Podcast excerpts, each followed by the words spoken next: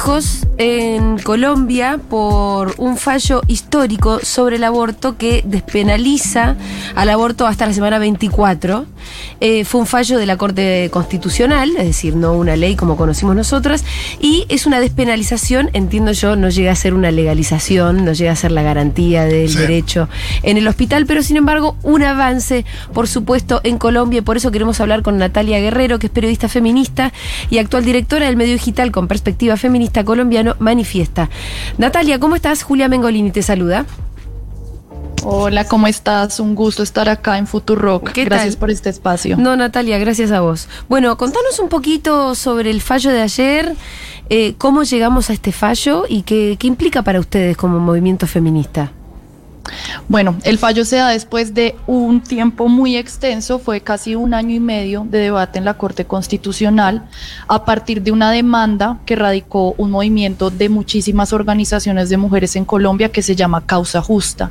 Ellas radicaron en pandemia en septiembre de 2020 una demanda eh, que exige que se elimine el delito de aborto en el Código Penal porque el aborto, digamos, es un derecho cobijado por la Constitución desde 2006 en Colombia, pero al mismo tiempo es un delito. Entonces es una confusión ¿Cómo es eso? muy loca. qué es lo que dice la Constitución. Llevamos teniendo una confusión muy loca desde 2006 porque en 2006 también se presentó una demanda que tuvo un fallo para determinar las tres causales que tenemos hasta hoy todavía, digamos, que es por violación, por inviabilidad de la vida del feto y por riesgo en la vida de la madre. Sí. Que son como las estándares, por decirlo así. Sí, sí, acá era igual.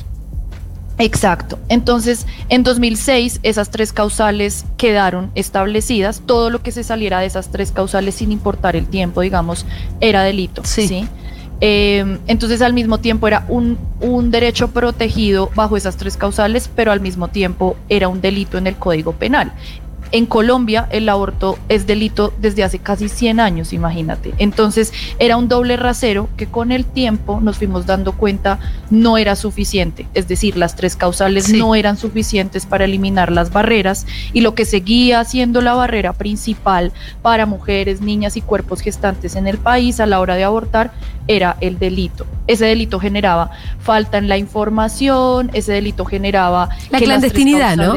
Exacto, y que, y que también las tres causales como que se interpretaran a discreción del prejuicio de quien esté prestando el servicio. Eso era un gran es un gran problema aún, digamos. Sí, sí, me acuerdo nosotras cuando discutíamos también tratábamos de hacer eh, entrar el derecho dentro de las tres causales, hablábamos que eh, la salud de una mujer que, que está embarazada sin desearlo o que va tiene que ser madre obligadamente, claramente, si entendemos, dentro de un concepto integral de salud, em, podíamos entender como que eh, como que estaba abarcado el aborto en esos casos, ¿no? Pero siempre, como decís vos, eh, en definitiva, lo decidía o algún efector de la salud o algún juez. Em, bueno, pero ahora con este fallo lograron que la Corte dijera despenalizar de alguna manera el aborto hasta la semana 24. Esto hace que ella no se criminalice a las mujeres. Ahora bien, ¿cómo se imaginan ustedes que eh, se va a garantizar el derecho? Sí, ese es el reto que viene. Digamos, el fallo que sucedió ayer es súper histórico. En este momento nos convertimos en el país con el plazo más amplio en todo el continente para abortar sin restricciones, pero eso en el papel suena maravilloso, ¿no? Ahora el reto es apuntarle a la reglamentación. Digamos, es un riesgo que la reglamentación pues sea exhortada por el Congreso, porque hay una razón importante por la que el aborto eh, y la despenalización del aborto se logra a través de la Corte y es que el Congreso colombiano nunca se ha encargado de los derechos sexuales y reproductivos de las mujeres. Entonces, poner al Congreso a reglamentar el tema en vez de, digamos, el Ministerio de Salud, por ejemplo, es un gran riesgo porque el tema en el Congreso genera muchísimas tensiones. Colombia no ha salido como de ese conservadurismo. En este momento, nuestro gobierno es un gobierno muy de derecha, o sea, de hecho, hoy el presidente se pronunció en contra del fallo de la Corte, o sea, te puedes imaginar. Claro. Entonces, es un gran riesgo, sobre todo porque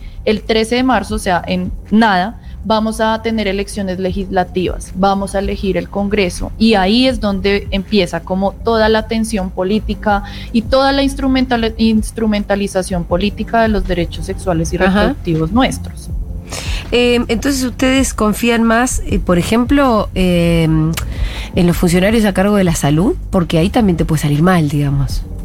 Sí, sí, o sea, entiendo que puede salir mal, pero el enfoque no sería desde el lado penal, digamos, inicialmente, como ha sido históricamente, eh, pues con este tema de la despenalización del aborto. ¿sí? Ahorita lo que se tiene que apuntar es primero eliminar el delito porque el delito sigue. Es decir, después de las 24 semanas, lo que se salga de las tres causales establecidas en 2006 sigue siendo un delito.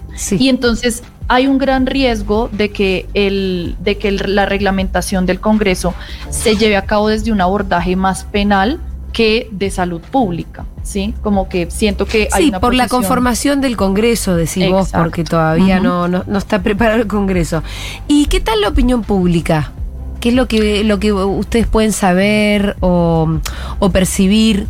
Eh, también si el movimiento de, de, mujeres eh, y el movimiento feminista creció en Colombia. Sí, pues hoy ha sido un día muy loco. yo, yo he decidido como no ver tanto las redes. Me he perdido un poco la celebración digital precisamente por no tener que ver no solamente a movimientos antiderechos, sino también a personas dentro de la política que se han venido en contra a candidatos presidenciales que están ya anunciando referendos en contra del fallo, por ejemplo.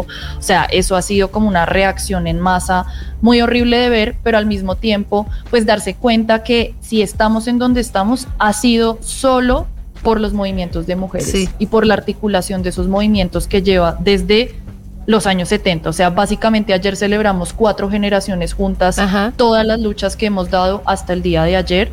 Y eso es muy bello de ver, no solo en las calles, no solo en la incidencia en la corte, sino en las redes sociales, que es donde nos encontramos a diario. Bueno, me imagino que para vos habrá sido un día muy especial. Desde acá, la verdad que les mandamos eh, todo nuestro afecto y, y ojalá que un poco de inspiración, porque te quiero contar, eh, Natalia, que bueno, como vos ya sabés, en Argentina el, el aborto es legal desde hace dos años, pero desde el 2018 que el movimiento de mujeres realmente se masificó, empezó a salir a las calles con un reclamo muy contundente. La primera votación eh, en el Congreso se perdió, se había ganado en diputados, pero después se perdió en senadores.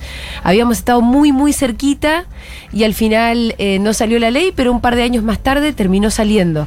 Y la verdad que muchas de nosotras, que somos feministas hace muchísimos años, no nos hubiésemos imaginado nunca eh, que eso iba a pasar. Así que se empezó ahora en Colombia por la despenalización a través de un fallo de la Corte Constitucional, pero andás a ver dónde va a estar el derecho al aborto en cuatro años. Yo la verdad que les deseo lo mejor.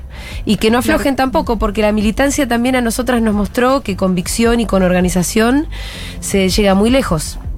Sí, si algo nos han enseñado nuestras hermanas argentinas es la constancia y soñar básicamente, porque de un sueño que uno ve lejano, pues se llegan a este tipo de días históricos y estamos escribiendo la historia día a día, entonces no perder ahí la constancia, la militancia sigue, la victoria no es completa, pero vamos por todo.